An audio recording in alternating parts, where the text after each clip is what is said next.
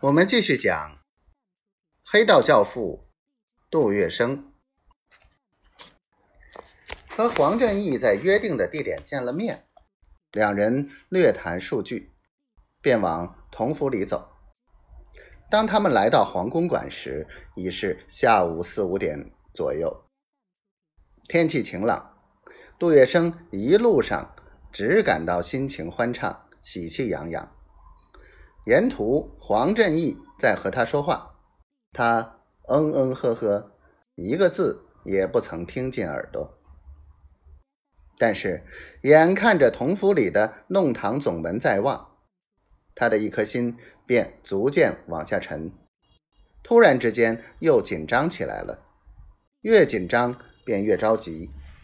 他只好硬着头皮，像木偶似的机械地跟在黄振义的背后。向黄公馆走去。等下见到了黄老板，十重有九，必定是一个字都说不出口。一进同府里的总门，迎面是弄堂口。过街楼下，一边一条红漆长板凳，凳上坐着五六名彪形大汉，一字黑香云衫挂裤，微微的掀起袖口。对襟纽扣，板带宽厚，一个个虎背熊腰，目光闪闪，像煞戏台上的武生。黄振义跟他们很亲热的打招呼，那帮人却皮笑肉不笑，嗯嗯啊啊，意思仿佛在说：“好了好了，你们进去吧。”穿出过街楼，头顶上又显露出天光。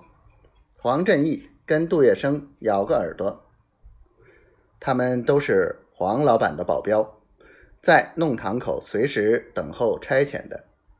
一声老板要出去，他们通通跟着走。